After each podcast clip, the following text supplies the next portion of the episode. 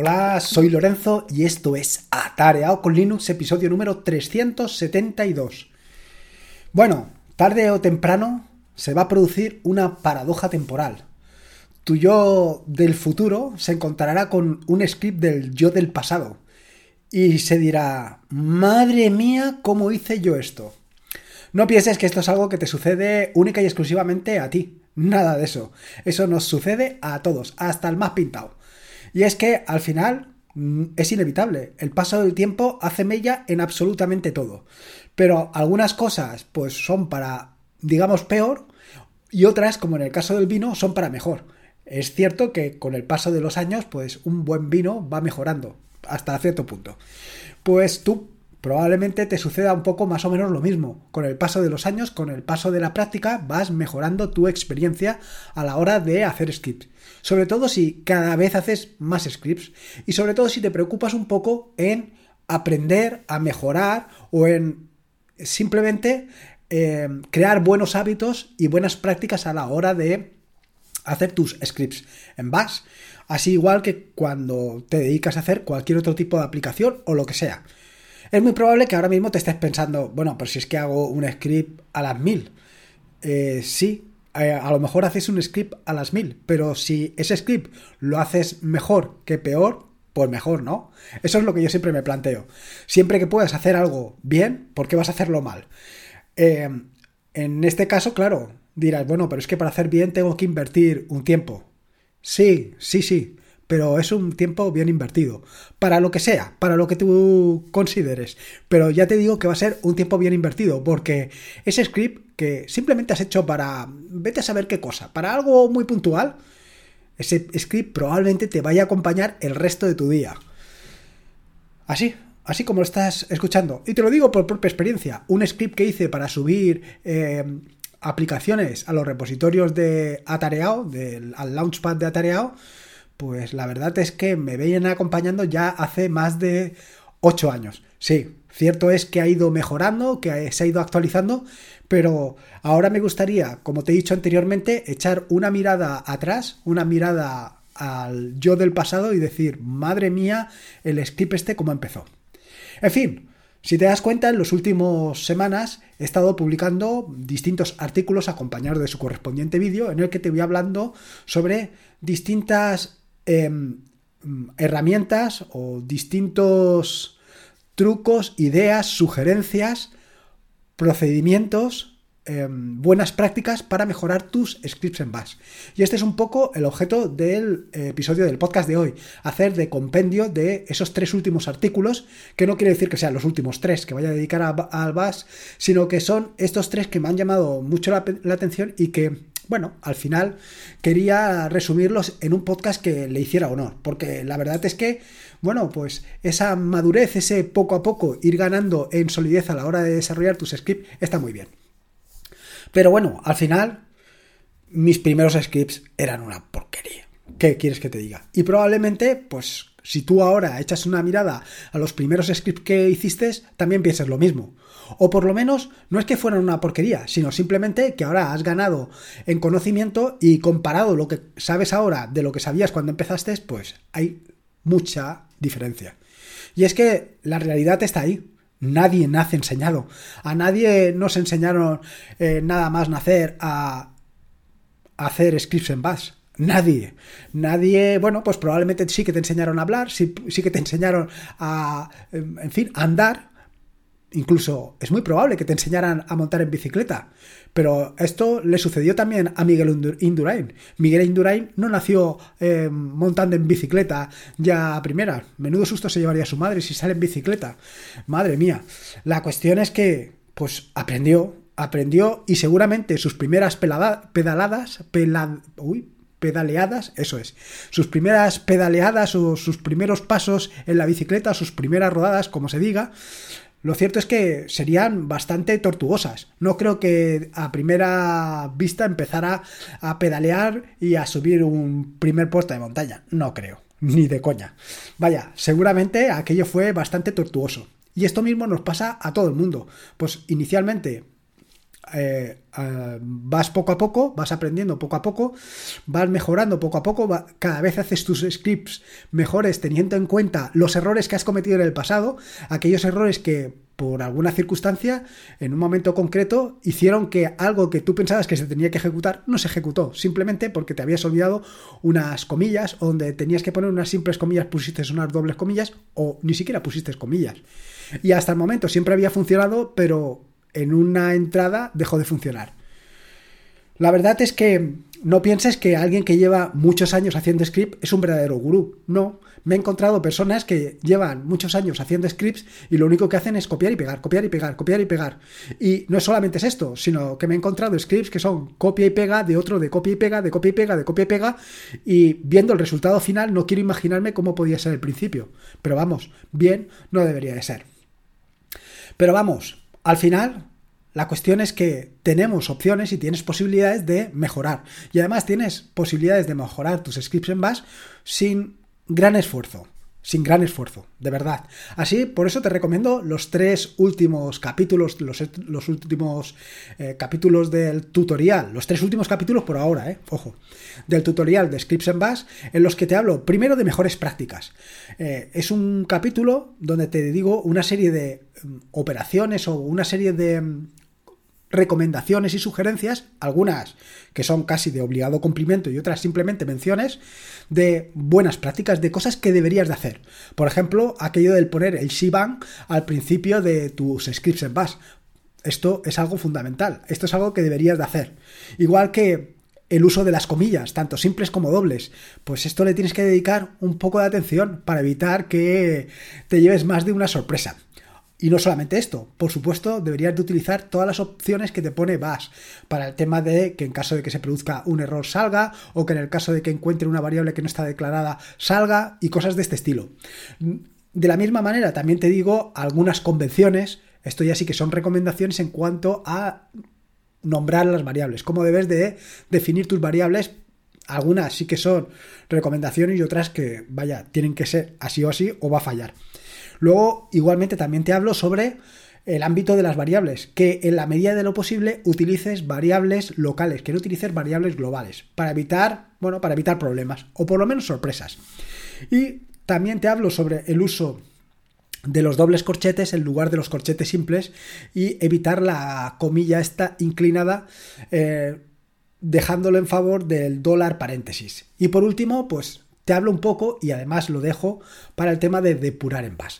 Son pequeñas recomendaciones, pequeñas prácticas que seguro, seguro van a ayudar y van a redundar en que pues mejores en tus conocimientos. Al final se trata de en tus conocimientos no, mejor dicho, en tus scripts. Vas a conseguir que tus scripts pues tengan un mejor acabado o básicamente sean mucho mejores y estén menos em, sean menos propensas a los errores. Que errores podemos cometer siempre, pero si le dedicas un poquito más de atención, pues a lo mejor cometes unos pocos menos, como todos. La siguiente de las herramientas, y esta es una herramienta que me parece súper interesante, es una, mm, un linter, un analizador de código estático que te avisa dónde tienes tus errores en tus scripts members. Se trata de una herramienta que la puedes ejecutar directamente en la terminal, ejecutas check y el nombre del script que hayas realizado y te va a decir eh, inmediatamente todos los errores que tienes en ese script. No solamente lo puedes hacer en uno, puedes coger todos los scripts que tengas, si se encuentran todos en un directorio, y pasarles el check. Y él te va a decir puntualmente dónde están los errores, qué errores son, incluso qué recomendaciones te da, cómo deberías de corregirlos, todo dentro de em, un orden. Quiero decir, no te va a decir, tira este script a, a, la basura y lo tienes que hacer de esta manera. No, eso no. Son analizadores de código. Pero son analizadores de código que no te vayas a pensar que lo utiliza eh, tú solamente. No, no, no, que va. Son analizadores de código que están disponibles en diferentes plataformas y que se encargan de analizar precisamente que se cumplen las mejores prácticas o al menos algunas buenas prácticas en el desarrollo de scripts en Bash. Una de las grandes ventajas con las que me he encontrado yo al utilizar ShellCheck es su integración con otras herramientas. Quiero decir, con, tus, eh, con tu editor de código. Y aquí es donde precisamente eh, le he encontrado mejor ventaja. Y le he encontrado mejor ventaja porque estás viendo en tiempo real qué es lo que sucede. Así te permite integrarlo tanto con Sublime Text como Visual Studio Code como NeoBeam. Con esas tres herramientas, incluso alguna más. Creo que con Bing también. En fin, que tienes distintas herramientas para integrarlo. Como ya te he contado en otros episodios del podcast y ya resultó cansino, yo actualmente estoy utilizando NeoBeam como mi editor de código. Y mi editor de código actualmente para todos. Quiero decir, eh, cuando estoy programando fuera del trabajo. Eh, y digo para todos porque lo estoy utilizando tanto para PHP como para Bash, como para Rust, como para Python. Para esas cuatro eh, lenguajes de programación que utilizo fuera del, del trabajo, esos cuatro lenguajes de programación los estoy haciendo todos con NeoBeam. Y para mm, analizar el código también estoy utilizando una herramienta que se llama EFM Lang Server, sobre la que ya hablé recientemente, integrada con LSP que viene ya de caja con NeoBeam. A esto le puedes añadir precisamente eh, esta herramienta, puedes aplicarle check y esto es lo que yo te decía. Aquí es donde tiene la gracia, porque lo que te permite es mostrarte en tiempo real cómo funciona, cómo eh, están o dónde están tus errores y cómo puedes ir corrigiéndolos. Porque además, si tienes determinados complementos en NeoBeam, eh, utilizando determinados atajos de teclado, eh, puedes ver exactamente cuáles son los errores, dónde están, qué mm, opciones tienes para corregirlos, en fin, que todo esto que de la otra manera te lo arroja y bueno, tienes que corregirlo, volver a ejecutarlo, corregirlo, volverlo a ejecutar. En el caso de que lo tengas integrado con tu editor, pues lo haces en tiempo real y las cosas funcionan mucho mejor. Yo la verdad es que estoy encantado. Estoy encantado tanto con NeoBeam como con LSP y con FM Lang Server, encantadísimo si quieres eh, o si no sabes exactamente cómo integrarlo y estás utilizando ya NeoBeam, en las notas del, eh, podcast te dejo un enlace al tutorial y en el tutorial encontrarás exactamente em, la parte donde eh, se integra NeoBeam con LSP config y exactamente con ShellCheck. Pero vaya, básicamente, por resumir, si coges mis dos files y las planchas, lo vas a tener instalado todo por defecto con pequeños detalles. Quiero decir, al final también tendrás que instalar FMLAN Server, tienes que instalar Shellcheck, tienes que instalar, em, bueno, tienes que instalar las herramientas que conforme vayas ejecutando NeoBeam verás que te hacen falta. Pero una vez las tengas todas, hacer scripts en Bash utilizando Shellcheck y NeoBeam es una auténtica gozada. Y supongo que será exactamente lo mismo tanto con Sublime Text como con Visual Studio Code, con Bing, en fin, con todos es una gozada porque tienes la mejora de estar viendo en tiempo real pues todo esto. Y estas serían las dos principales herramientas que han marcado claramente una mejora sustancial en eh, la parte de código, la parte de Scripts Bash que vengo realizando en los últimos años. Que con estas dos, pues ahora eh, tengo una visión en tiempo real de todos los errores que cometo. No es eh, a tiempo pasado, sino que es a tiempo real. Y llegados a este punto, todavía me queda una más, que es el testing. Y es precisamente el pasado lunes o martes, porque no sé, bueno, el pasado lunes o martes no, porque yo te lo estoy diciendo en el futuro, o sea, yo te estoy hablando del pasado, de lo que sucederá en el futuro, pero que tú vas a escuchar en un futuro futuro. Bueno, en fin, que me estoy liando. La cuestión es que em, el, el, martes publiqué, cuando estés escuchando el podcast, el martes, martes publiqué un vídeo y un artículo en el que hablaba de testing en Bash. La verdad es que em, te voy a ser completamente sincero. Bash y testing nunca los había asociado. No lo sé, no sé por qué, no sé mm, qué extraña razón me ha mm, mantenido estos dos conceptos completamente disociados eh, durante tanto tiempo. Pero quizá al escuchar a Daniel Primo en su web reactiva, hablando sobre el tema del testing y a lo mejor enlazado con esto de Bash y estos artículos que he estado publicando durante estos, no durante estas últimas semanas, sino los anteriores, algo eh, se encendió en, en, mi mente, una bombillita se encendió y me hizo ver que, ¿por qué no? ¿Por qué no había posibilidad de enlazar esas dos herramientas o esas dos piezas? ¿Por qué no hacer testing también en Bash? Tiene todo el sentido. Hombre, al final, evidentemente, si haces testing en Bash, no quiere decir que tus scripts vayan a estar completamente exentos de error. Pero como todo en esta vida, esos errores los vas a conseguir minimizar. Y al final el objetivo que tenemos todos es minimizar errores. Si puedes asegurarte que tu script hace lo que tiene que hacer, pues mejor que mejor. Aunque lo pruebes, aunque lo pruebes mil veces, ¿por qué no hacer una cadena de test y asegurarte que cumple todos esos tests? Incluso posteriormente, cuando hagas una modificación en tu script, que la vas a hacer, porque la vas a hacer, porque lo sé, luego le pasas esa batería de test, si se... Mm, vaya, si funcionan, pues mejor que mejor, miel sobre hojuelas. Eh, todo está comprobado y todo hace lo que tenía que hacer. Con lo cual, el testing creo que es fundamental. De las distintos frameworks que he estado probando de testing, te tengo que decir que me he quedado con SH Unit 2. Probablemente te estés preguntando que por qué me he decantado por SH Unit 2. Bueno, pues simplemente porque entre los distintos frameworks que he probado, este es el que menos intrusivo es a la hora de eh, trabajar con, el, con, con, tus scripts. Quiero decir que tú haces tu script por un lado y haces el test por el otro, pero no hay ninguna relación entre uno y el otro. Bueno, sí que hay relación. Quiero decir, en el test tienes que importar los archivos originales para que funcionen, porque si no, pues no funcionan.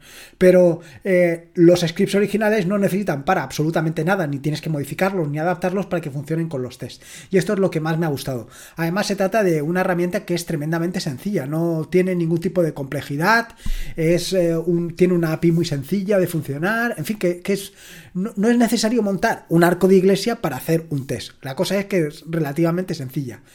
Esto me lleva a que, pues, determinadas pruebas, como pueden ser todo lo que se refiere a APIs, pues eh, implementarlo en una batería de test de una forma completamente sencilla. De hecho, en el vídeo que te encontrarás en relativo a esto del testing, verás que es muy sencillo, que no tiene ninguna complejidad, que al final es un framework que es tremendamente sencillo de instalar, básicamente lo tienes que descargar y poco más, y ponerlo en marcha. No tienes que hacer ningún tipo de floritura y funciona perfectamente. Como te decía anteriormente, eh, hacer test te va a permitir o te va a hacer exento completamente a errores, ni mucho menos.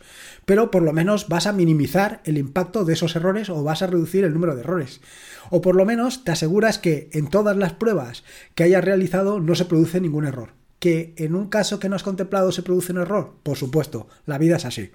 Pero simplemente tienes que crear posteriormente un test para ese error que no tenías eh, contemplado y así la próxima vez que hagas una modificación sobre tu archivo ese error también estará contemplado. Ese test también estará contemplado y conseguirás que no se vuelva a reproducir. En fin que te estoy hablando de test y de testing y para eso ya está Daniel Primo, que se encargue él. Yo simplemente te quería hablar de estas buenas prácticas a la hora de realizar tus, tus scripting, de hacer toda la parte de scripting en Bash. Que no solamente hay testing para eh, Python, Rust, Java, no, no, también hay testing para script. Y si tus scripts tienen testing, mejor que mejor. Y no quiero enrollarme más, que ya te digo que para eso está Daniel Primo, que él lo hace muy bien. En fin, espero que estos eh, tres capítulos adicionales del tutorial de Script Bash pues te resulten por lo menos atractivos. Yo he intentado hacerlo lo más atractivo posible y sobre todo de dotarlos de esos vídeos que hasta el momento pues no tenían y así pues que todo sea un poco más dinámico y veas en tiempo real, bueno, en tiempo real en diferido, que esto del scripting del skip en bash, de eh, las técnicas para mejorar, para las buenas prácticas, pues eh, son mucho mejor y consigues mejores resultados.